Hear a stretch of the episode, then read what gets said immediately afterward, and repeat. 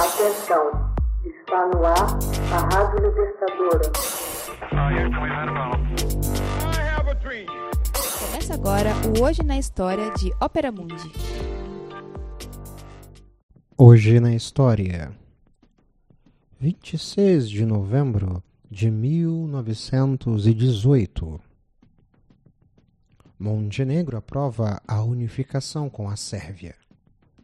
Em 26 de novembro de 1918, depois de encerrada a Primeira Guerra Mundial, a Assembleia Nacional de Montenegro aprovou uma moção para unificar o pequeno principado balcânico ao vizinho maior, o Reino da Sérvia.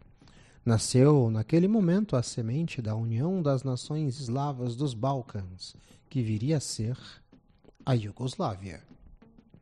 Montenegro foi um dos menores estados independentes no leste europeu e um dos mais antigos, atravessando séculos como nação soberana desde a Idade Média.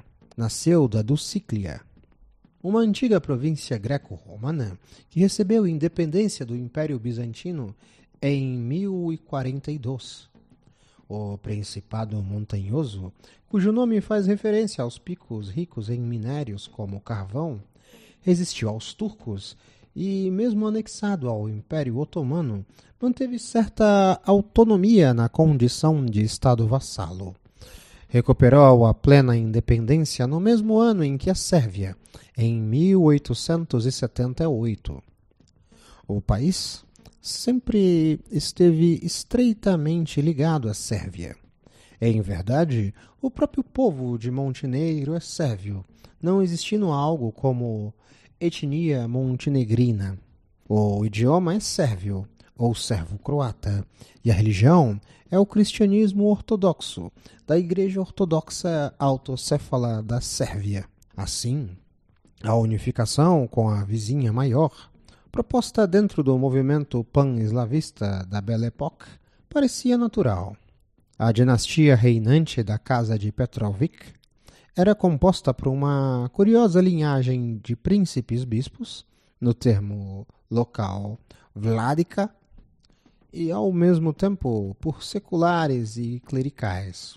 O último rei, Nicolau I, casou sua filha Zorka com o rei Pedro I da Sérvia, selando assim a união entre as famílias reais.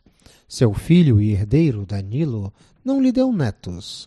A sucessão, dessa forma, levaria inevitavelmente à união das duas monarquias. Durante a Primeira Guerra Mundial, que começou justamente com o ataque da Áustria-Hungria à Sérvia, Montenegro foi aliado de primeira hora do reino vizinho e chegou a ser invadido e devastado pelos austríacos. Com o final do conflito, o país tinha poucas condições de se sustentar economicamente. Por outro lado, a Sérvia precisava de uma saída para o mar, o que Montenegro poderia proporcionar. Além disso, ganhava força a ideia de unificação das nações eslavas, o que soou particularmente interessante para os aliados vencedores como forma de punir os impérios centrais derrotados, a Austro-Hungria e o Império Otomano.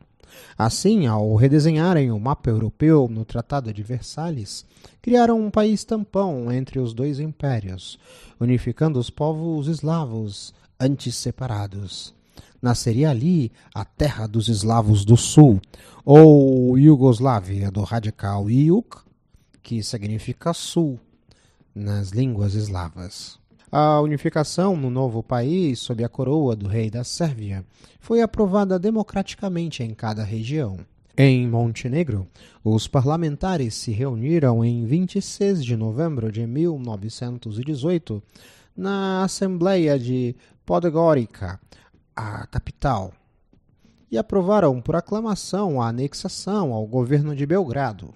Aos poucos, a unificação de Montenegro com a Sérvia foram se juntando a Croácia, a Eslovênia, a Dalmácia e a Voivodina e a mais diversificada das regiões balcânicas, a Bósnia.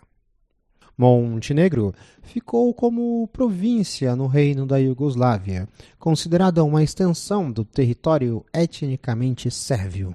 apenas ganhou um contorno e uma identidade nacional específica com o fim da Segunda Guerra, quando o regime socialista encabeçado por Josip Broz Tito reivindicou a Iugoslávia internamente e transformou cada nação em uma república federada.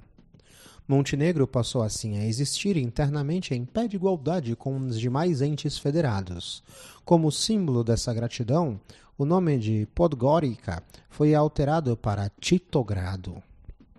Quando a Iugoslávia começou a se dissolver, em 1991, Montenegro foi a única das repúblicas onde a separação não foi sequer cogitada. O longo e violento processo de desintegração federal durou toda a década de 90, até 1999, quando a Iugoslávia foi bombardeada pela OTAN e perdeu o controle sobre o Kosovo, província sérvia de maioria étnica albanesa. Em 2003, uma solução patrocinada pelo então secretário-geral da ONU, Javier Solana, alterou o Estatuto Federal da Iugoslávia para uma confederação efêmera entre duas repúblicas restantes, Sérvia e Montenegro. Em maio de 2006, após resistirem com lume às sangrentas guerras civis que assolaram a Iugoslávia, Montenegro votou num plebiscito para deixar a confederação e voltar a ser independente após quase 90 anos. Um dos países mais antigos da Europa passava então a ser o mais jovem. Hoje na história. Edição Laila Manuelle. Narração José Igor. Você já fez uma assinatura solidária de Opera Mundi? Com 70 centavos por dia, você ajuda a imprensa independente e combativa. Acesse www.operamundi.com.br/apoio.